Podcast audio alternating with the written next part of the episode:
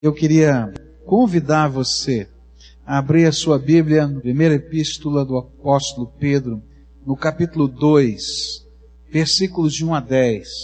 Eu queria meditar junto com você sobre o que significa ser igreja. A palavra de Deus não tem uma definição escrita. Igreja é dois pontos, aí você vai colocar.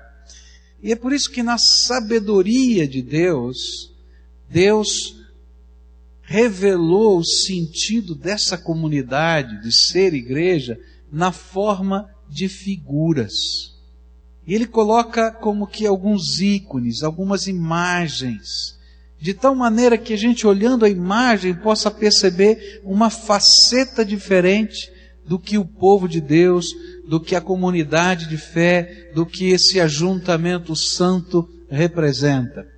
Vamos ler a palavra de Deus. 1 Pedro capítulo 2, versículos de 1 a 10. Portanto, livrem-se de toda maldade e de todo engano, hipocrisia, inveja e toda espécie de maledicência. Como crianças recém-nascidas, desejem de coração o leite espiritual puro, para que por meio dele cresçam para a salvação.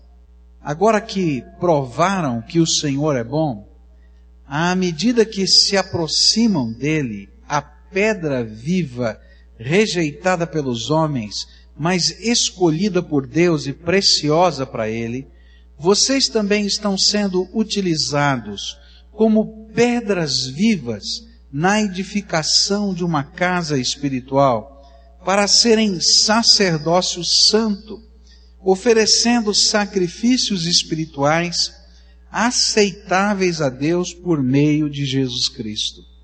Pois assim é dito na Escritura: Eis que ponho em Sião uma pedra angular, escolhida e preciosa, e aquele que nela confia jamais será envergonhado.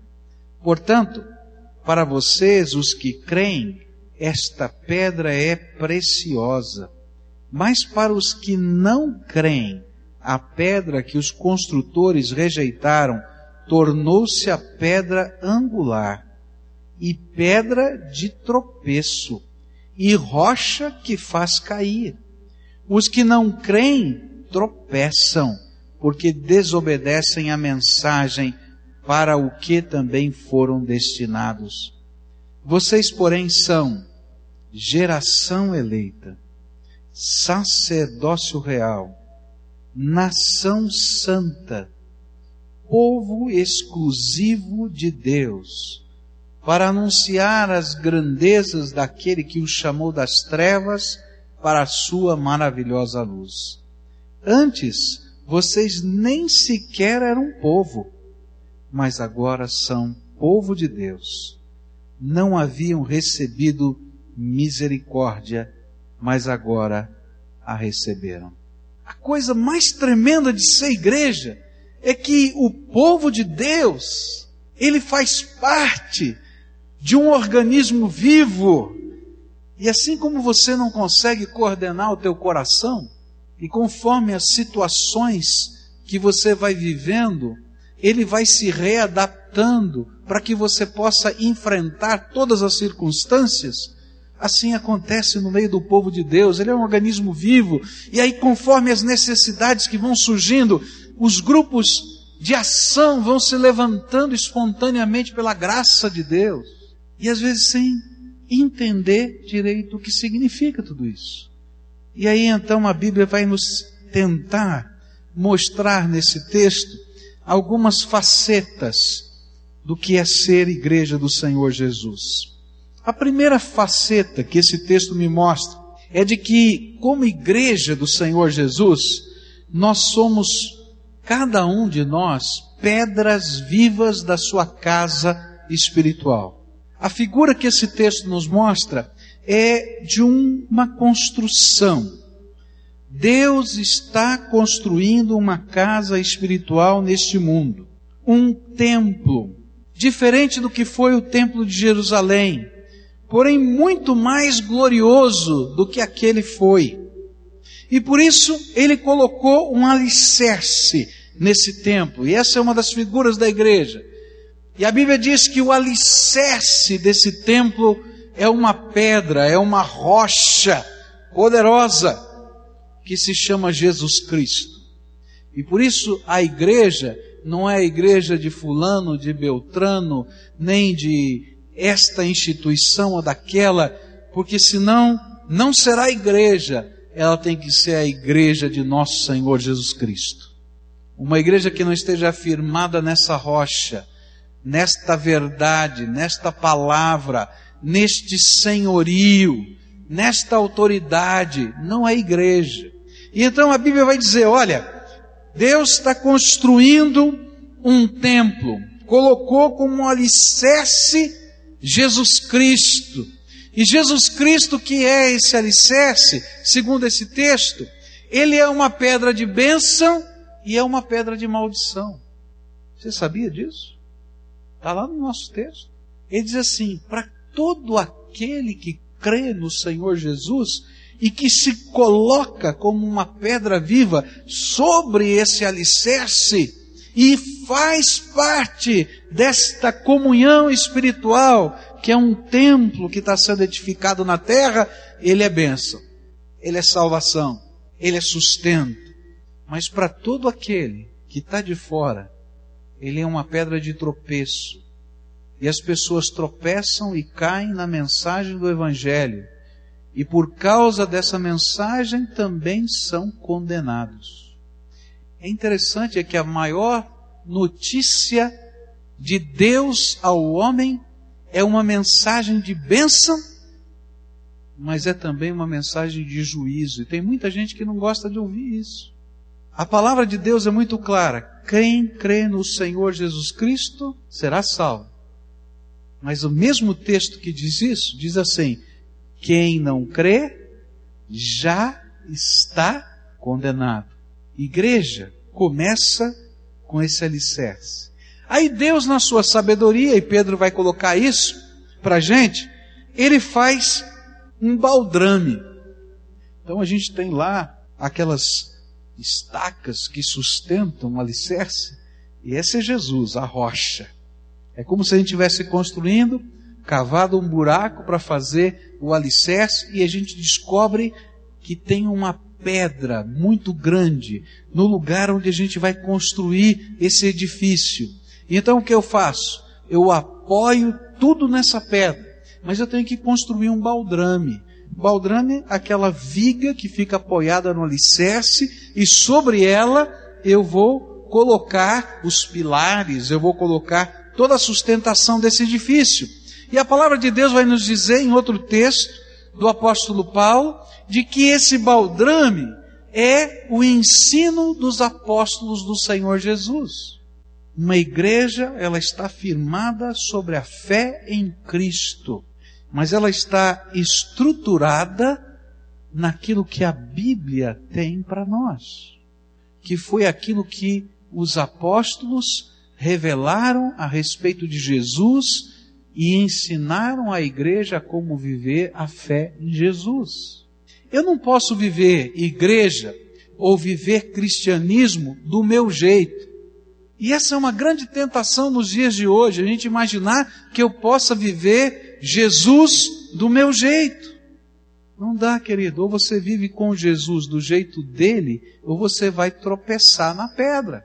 Eu não posso viver cristianismo solitário. Porque ou eu sou uma pedra que se coloca junto com as outras pedras para essa construção de um edifício espiritual, de um templo de Deus, na terra, que não é feito de tijolos, mas é feito de gente, ou eu estou fora do meu lugar, ou eu vivo o Evangelho ensinado pelos apóstolos, ou ainda que eu diga que eu sou um cristão, eu não sou absolutamente nada, eu sou um seguidor da minha cabeça. E existe muita gente que se diz cristã, mas na verdade só segue os seus pensamentos as suas ideias. E aí então a palavra de Deus vai nos dizer que não existe uma outra maneira da gente se tornar parte desse edifício espiritual se a gente não se colocar no lugar sobre essa rocha e conviver com gente complicada como você e eu. Quais são as lições que a gente pode tirar aqui? A primeira lição é que eu não sou a primeira pedra. Eu não sou a única pedra que está sendo colocada ali. É saber que você é um tijolinho, é uma pedra nesse edifício e você se colocou num determinado lugar toda a vida, a história, compromisso de fé que eles viveram se tornou a comunicação do alicerce com você. E como a igreja é dinâmica, assim que você se coloca nesse lugar, já tem gente em cima de você. E significa que ao mesmo tempo em que eu estou sendo abençoado, eu preciso ser um abençoador, senão eu não sou igreja. Se você é aquele tipo de crente que vem aqui, senta, vai embora e nunca se compromete com a obra de Deus, tem alguma coisa errada. Porque Deus está edificando e nessa edificação você está sustentado pela rocha através de pedras que foram colocadas sobre ela mas você precisa estar pronto para sustentar pessoas que Deus quer colocar sob a sua responsabilidade. A igreja do Senhor Jesus, ela é num sentido universal e a histórica. E a gente vai voltando e vai descobrindo que faz parte da igreja todos aqueles que creram no Senhor Jesus de todo o seu coração, em todas as épocas. E se o Evangelho chegou até nós, é porque teve gente que comunicou esse Evangelho ao longo do tempo. E aí você vai dizer, e antes de Jesus vir? A Bíblia diz que todos aqueles que eram do Antigo Testamento tinham uma promessa de que o Messias viria. E eles viveram debaixo dessa promessa e crendo na rocha eterna que é Jesus que viria. E por isso eles são chamados também no Velho Testamento de igreja. Só que na palavra hebraica carral, que quer dizer justamente isso, a Santa Assembleia de Deus. Aí você já está entendendo o nome de algumas igrejas, né? Por aí, né? Toda essa gente faz parte de uma igreja espiritual que só se torna visível, palpável, concreta quando uma igreja numa determinada localidade se encontra. Esta igreja espiritual, ela se torna visível para as pessoas que nos conhecem quando elas olham para você. E quando nós, como igreja do Senhor, que pertencemos a uma igreja muito maior que a espiritual, estamos aqui num determinado local fazendo as coisas e a obra de Deus. Aí então a igreja se torna visível, perceptível às pessoas. Por isso, cristianismo é comunidade de fé. Cristianismo é viver interdependência. Cristianismo é aprender uns com os outros. Cristianismo é honrar aqueles que Deus tem usado para suscitar fé no nosso coração. Eu estava fazendo um curso e uma vez um professor daquele curso disse assim: Eu queria que você lembrasse cinco pessoas que fizeram parte da sua história de uma maneira significativa, para que hoje você pudesse viver a fé da maneira como você está vivendo. E aí então ele deu um tempo, a gente começou a tentar lembrar as pessoas mais significativas. E a gente tinha que escrever num papel o nome. E aí então ele começou a falar sobre igreja. E o papel daquelas cinco pessoas. Talvez na tua vida sejam mais do que cinco, ou sejam menos, eu não sei. Mas ele colocou aquilo como um exercício. E no final ele disse assim: talvez alguns já tenham morrido mas talvez existam alguns que estão vivos. E você vai sair agora da classe e vai ligar para essas cinco pessoas. E vai agradecer a vida dessas pessoas porque eles foram a igreja do Senhor Jesus para você. E eles foram instrumentos da bênção. Tem gente que foi igreja para você, pedra viva sobre a qual você pôde ser erguido. E sabe como é gostoso quando a gente pode identificar isso e celebrar essas coisas e agradecer a Deus e deixar um orgulho muito humano que é imaginar que eu posso ser igreja de Jesus sozinho, que eu posso servir a Jesus do meu jeito, que eu posso ficar em casa sem ter comunhão com os irmãos. Gente, o que Deus quer é que as nossas mãos sejam as mãos dele, que os nossos lábios sejam os lábios dele. Mas lembra, as mãos de alguém serão as mãos dele para mim, e os lábios dele serão os lábios dele para mim. E eu preciso entrar nessa dinâmica e fazer parte de um edifício santo que Deus está levantando nessa terra, que é muito mais bonito do que qualquer construção que os homens possam fazer, porque representa a vida de gente transformada, lavada, soerguida na graça de Deus. A segunda figura que esse texto me mostra vem nos versículos 5 e 9, onde a Bíblia diz assim: Vocês também estão sendo utilizados como pedras vivas na edificação de uma casa espiritual para serem sacerdócio santo, oferecendo sacrifícios espirituais aceitáveis a Deus por meio de Jesus Cristo. Vocês, porém, são geração eleita, sacerdócio real, nação santa, povo exclusivo de Deus, para anunciar as grandezas daquele que os chamou das trevas para a sua maravilhosa luz.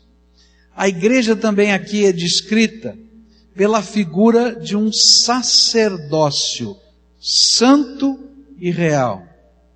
Uma das coisas mais preciosas que a Bíblia nos ensina é que desde o dia em que Jesus morreu na cruz e ressuscitou, um milagre aconteceu. A Bíblia diz que esse milagre foi literal e foi espiritual. Quando Jesus morreu na cruz, o milagre literal aconteceu dentro do templo de Jerusalém. O véu que separava o Santíssimo Lugar, o lugar onde o sumo sacerdote só podia entrar uma vez por ano, esse véu, é interessante porque ele entrava naquele lugar, não sei se vocês sabiam, amarrado por uma corda na cintura. Porque lá era o lugar maior em que alguém podia entrar na presença de Deus. E ele não podia tocar na arca da aliança. E se por algum descuido ele tocasse, a Bíblia diz que ele seria fulminado, como alguns foram fulminados e mortos. Então ele entrava com uma corda amarrada na cintura, porque se ele não saísse de lá, o povo puxava, porque não podia entrar. E olha que coisa tremenda. No dia em que Jesus morreu na cruz do Calvário, o véu, a cortina que separava o Santíssimo Lugar do Santo Lugar, rasgou de cima embaixo. E sabe o que é que Deus disse? Olha, para todos quantos estiverem sob o alicerce, para todos quantos estiverem na minha presença como minha igreja, eu vou fazer de todos vocês sacerdotes e vocês vão ter livre acesso à minha presença. E sabe, eu quero dizer uma coisa para você. Eu, como pastor, sou tão sacerdote diante de Deus quanto você é. Porque esse é o privilégio que Deus nos deu. Você não precisa de uma pessoa especial para chegar à presença do Pai porque a mais especial das pessoas já fez com que a porta da sala do trono estivesse totalmente aberta para você. E essa pessoa que está fazendo essa conexão é Jesus. Você tem livre acesso à presença de Deus. Você pode entrar no Santíssimo Lugar andando na rua, dirigindo o carro, cada vez que você ora. O Santíssimo Lugar está aberto para você. E ser igreja é entender que todos nós que fomos lavados no sangue de Jesus, nos tornamos sacerdotes de Deus nessa terra. Não é só o pastor que é sacerdote. Eu sou tão sacerdote de Deus quanto você é sacerdote. Agora, o que, que significa isso? Se isso é uma grande bênção, é também um grande desafio. Porque cada um de nós somos convocados pelo Senhor da igreja a exercermos o ofício sacerdotal na terra. E qual era a principal função de um sacerdote? Era colocar-se diante de Deus a favor dos homens. Cada vez que o sumo sacerdote entrava no Santíssimo Lugar, ele ia levando as petições e as necessidades do povo na presença de Deus. Ser igreja é ser sacerdote de Deus e aprender a orar pelas pessoas. Sabe por quê? Porque quem ainda não foi lavado pelo sangue de Jesus não tem esse livre acesso. E Deus coloca você como ministro dele, sacerdote dele nessa terra. Você tem um privilégio tremendo de poder entrar na presença do Pai. E quando nós começamos a orar, o importante não é quem ora, mas se você tem o livre acesso de chegar ao trono, o importante é quem vai ouvir responder a oração. E ser igreja é isso. É a gente crer que Deus abriu as janelas dos céus e que a gente pode mudar a história, porque a gente tem um acesso, uma conexão direta com o Pai. Em nome de Jesus. Eu sempre estou dizendo que a gente pode sonhar. Sabe por que, que a gente pode sonhar? Porque você tem as portas abertas da sala do trono. Eu não posso. Eu não posso nada. Porque eu sou pecador, sou de carne e osso. Como você também não pode nada. Mas Jesus me deu uma bênção. Ele que pode tudo disse: Filho, eu fiz de você um sacerdote entra na sala do trono e fala comigo a seu favor, mas a favor de todos os homens na terra. E vou dizer mais: quanto mais os nossos olhos estão abertos para enxergar a necessidade dos homens, mais sacerdotes nós nos tornamos. E Deus usa a nossa vida. Eu quero fazer um desafio com você, um desafio de fé. Começa a orar pelas pessoas. Começa a orar pelo teu vizinho. Quando você estiver andando na rua ou encontrar alguém que está aflito, você simplesmente diga isso. Olha, estou vendo a tua aflição. A única coisa que eu posso fazer é orar. Você me permite orar por você? E ore. Porque Deus te chamou para isso, para ser sacerdote dele. E você vai ficar surpreso com os milagres que Deus vai fazer. Porque não é você que faz milagre. É Jesus que faz, por causa do amor dele. E nós podemos ser instrumentos. E mais, a Bíblia vai nos dizer que nesse sacerdócio que a gente vai fazer, a gente não somente ora pelas pessoas, mas a gente aproxima as pessoas de Deus. A gente ensina as pessoas a cultuarem e adorarem a Deus, a descobrirem a fonte da graça a participar do sacrifício de Jesus. Eu era um adolescente, estava lendo um devocional, e aí eu entendi, já tinha uma chamada para o ministério, eu entendi o meu papel. Eu entendi para que que Deus estava me chamando. Naquele devocionário, aquele autor dizia com muita propriedade: Deus não espera que você seja uma bateria ou um dínamo para alimentar de energia a vida dos outros. Deus quer que você seja apenas um fiozinho que ajude as pessoas a descobrirem a fonte de toda a graça e de toda a bênção, que é Jesus. E sabe qual é o meu papel como sacerdote? O seu papel como sacerdote é dizer: olha, esta mesma ligação que eu posso ter, você pode ter. E sabe o que é que Deus quer? Hoje eu estou orando por você. Mas daqui a pouco você vai orar. Porque Deus quer ouvir a sua oração. Hoje eu estou aqui do teu lado. Mas Deus não quer que eu fique aqui do teu lado para o resto da vida.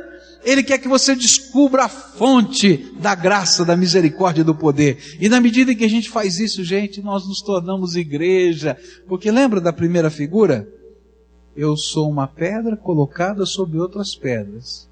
Mas que faz o quê? Coloca outras pedras que vão estar ligadas nessa mesma construção, ao mesmo alicerce.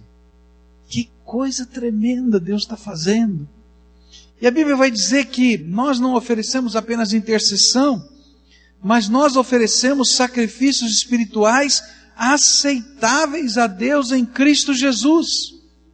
E que sacrifícios espirituais são esses? Porque o sacerdote ele ia, intercedia pelo povo, ele pegava aquele animalzinho, matava o animalzinho, levava como oferenda a Deus, assava no altar, pegava uma parte para o povo comer aquela, aquela carne, celebrando o Senhor. E a gente fica pensando, bom, não tem mais isso, então que sacrifício espiritual é esse que a gente leva a Deus como igreja, como pessoa? E aí a Bíblia vai nos revelar isso em Romanos.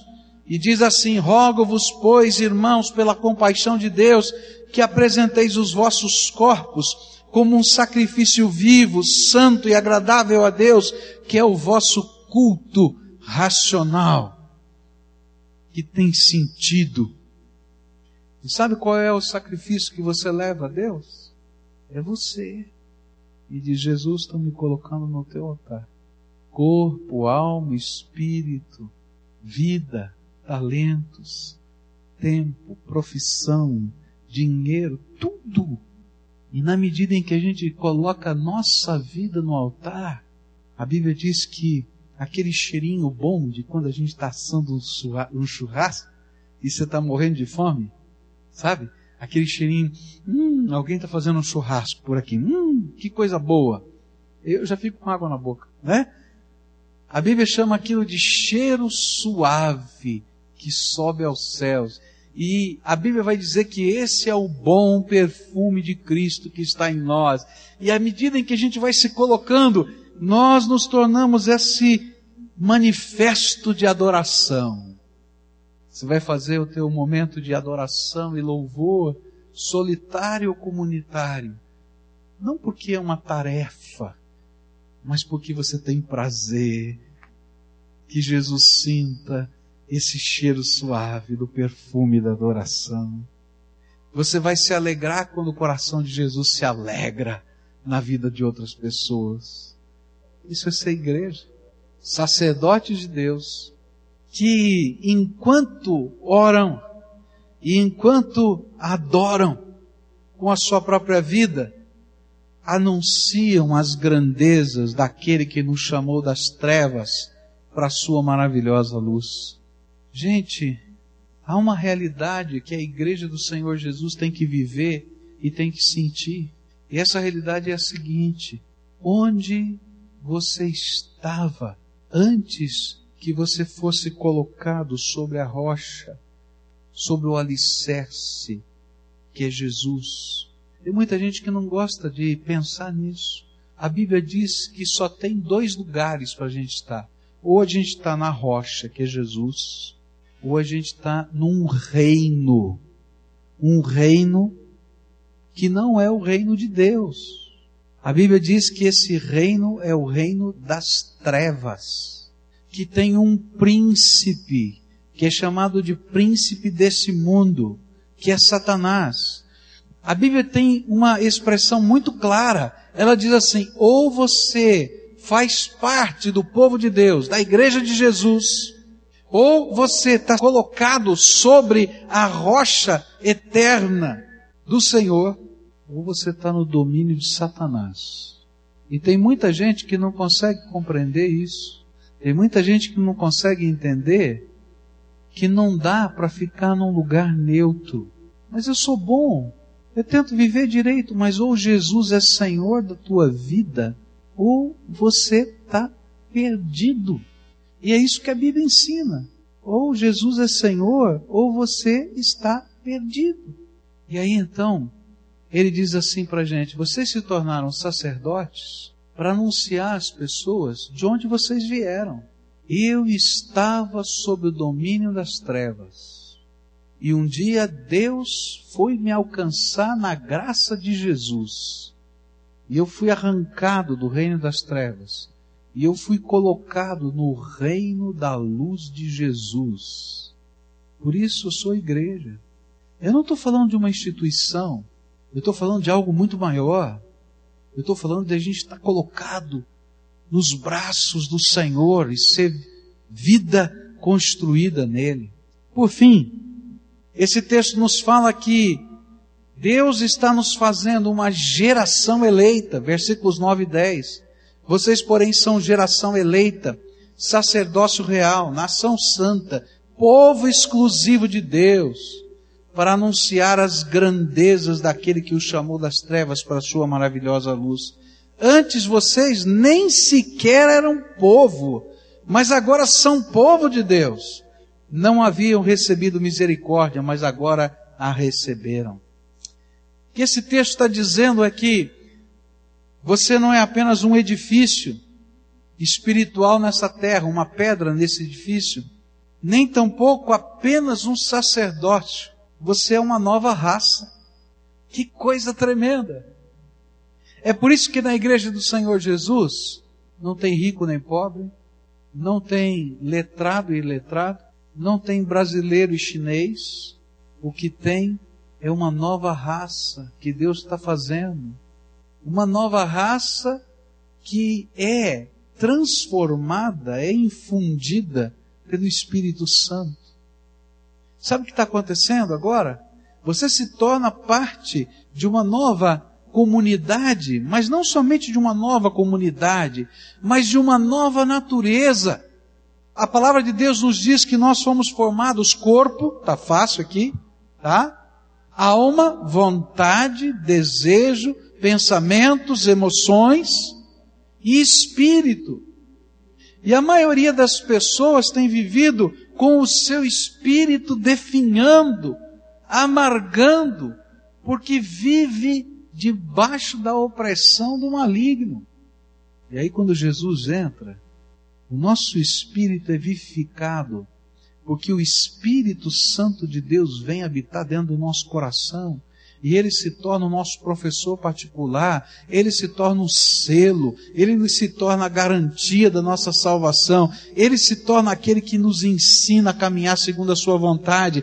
E Deus está então criando um novo homem uma nova mulher, uma raça diferente, cheia do Espírito Santo de Deus, que tem defeitos, que não é o mais forte, que não vai ganhar medalha de ouro sozinha nas competições, mas que tem algo que o mundo não tem. O Espírito de Deus habitando dentro do coração e sendo professor particular. Deus está criando uma nova raça, um novo povo, uma nova gente que está sendo moldada pelo Espírito Santo, que está sendo transformada a cada dia, que nasce de novo, não pela reencarnação, mas porque o Espírito de Deus vai lhe dar uma nova vida, um novo jeito de viver segundo a graça. Igreja é a comunidade dessa gente. Igreja é esse edifício espiritual. Igreja é uma nação de sacerdotes. Igreja é o povo de propriedade exclusiva de Deus. Por isso, nunca nenhuma organização humana vai poder dizer que só ela é a igreja de Jesus, porque essa igreja é muito maior. O que nós podemos dizer é que nós somos a expressão visível dessa comunidade muito maior num determinado local e num determinado tempo. Um pedacinho dessa igreja pode ser visto. E nós estamos aqui com uma missão: é deixar o reino de Deus se espalhar por toda a terra. Você já faz parte dessa igreja? Para a gente responder, você tem que me responder o seguinte: um dia, pela fé, Você reconheceu que você era pecador. E eu vou dizer uma coisa muito forte, hein? E que você estava indo para o inferno, sem Deus. Que havia um vazio tremendo no seu coração que não lhe permitia ter certeza de que você passaria a eternidade com Jesus. E aí, a graça de Deus alcançou você. De alguma maneira. Ele usou pessoas, coisas, circunstâncias, tantas maneiras. E você entendeu que você podia ter certeza se Jesus entrasse no seu coração.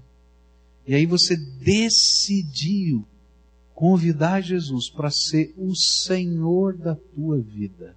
Você pegou as chaves da tua vida, dos teus valores, do teu jeito de viver, do teu jeito de namorar, do teu jeito de comprar, do teu jeito de vender, do teu jeito de educar os teus filhos, do teu jeito de possuir as coisas e disse: de hoje em diante eu não sou mais meu, eu pertenço a Jesus. E aí você se tornou uma pedra colocada sob o alicerce do Senhor Jesus. Um dia, pela fé, você decidiu que Jesus era o Senhor da tua vida, que você não podia viver esse senhorio de Jesus sozinho, e que você precisava ter comunhão com uma comunidade de fé, que não é ela sozinha a igreja do Senhor Jesus, porque a igreja é muito maior, mas é a expressão visível, palpável, daquilo que é muito maior. E eu quero fazer parte disso. Um dia, pela fé, você aceitou a missão de ser sacerdote de Deus nessa terra. Um dia, pela fé, você deixou Jesus mudar a tua vida, porque o Espírito Santo entrou dentro do teu coração e os valores têm que mudar, querido. Não dá para Jesus morar dentro do nosso coração com uma vida suja, enrolada, do jeito que você estava vivendo. O poder do Espírito Santo tem que mudar a tua vida. Você já é essa igreja. Se você é, então, eu quero convidá-lo a adorar o Senhor da tua vida e a servir com tudo que você tem e com tudo que você é. Agora, se você ainda não é essa igreja, eu quero convidar você hoje a fazer parte dela, a confessar Jesus como Senhor e Salvador, a pedir para se tornar parte de uma comunidade de fé visível e local, que é a expressão visível dessa igreja espiritual. Porque aquilo que é espiritual tem que se materializar de alguma maneira na nossa vida e se tornar concreto. Senão se torna etéreo demais que não tem sentido. E hoje, pela fé, eu queria orar por você, pedindo para Jesus abençoar a tua vida, entrando dentro do teu coração, colocando o Espírito Santo dele, perdoando os seus pecados e fazendo de você igreja viva dele nessa terra. Então hoje, pela fé, eu quero convidar você, a quem o Espírito Santo de Deus está dizendo, filho, eu já te chamei. Filho, eu já toquei o teu coração. Filho ou filha, eu quero fazer algo tremendo na tua vida e você sabe. Mas está faltando uma entrega, entrega de você por inteiro na minha mão. Está faltando você se comprometer com o meu povo e com o meu projeto. Está faltando você deixar eu ser o Deus da tua vida, Senhor do teu dia a dia, e aquele que vai usar você como sacerdote meu nessa terra. A gente vai orar juntos agora. A primeira oração é tua. Você que veio aqui na frente, tem gente orando por você, mas a primeira oração é tua. Você vai usar as tuas palavras do teu jeito, mas você vai dizer assim para Jesus: Jesus, eu quero que o Senhor more dentro do meu coração. Eu quero que o teu Espírito Santo me transforme. E eu quero fazer parte do projeto que o Senhor tem para a minha vida, como um sacerdote do Senhor nessa terra. Eu sei que tem pecados no meu coração. Mas eu quero pedir que aquilo que o Senhor fez por mim lá na cruz do Calvário, verteu o seu sangue, me lave, me transforme me redima me perdoe. Agora nós vamos orar por você. Senhor Jesus, nesta hora, que a certeza da salvação eterna esteja nesses corações. Algo que só o teu Espírito pode dar. Por isso eu quero te pedir, Senhor Jesus, coloca do Espírito Santo como selo dentro desses corações. E que o teu Espírito diga ao Espírito desses teus filhos: Você é filho do Deus Altíssimo.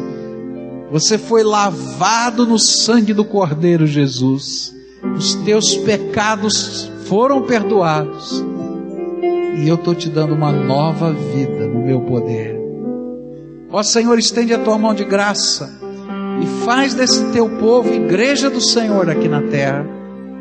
E que essas pessoas possam se envolver com a comunidade de fé e serem parte do projeto que o Senhor tem aqui. E que nós, Senhor, possamos, junto com eles, glorificar o nome de Jesus aqui nessa terra. Abençoa essas vidas, Senhor. Coloca a tua bênção, o teu amor, a tua misericórdia, a tua força. Restaura o coração deles. E que nesta hora o Senhor mesmo os envolva no poder e na graça de Jesus. É aquilo que oramos no teu nome, Senhor.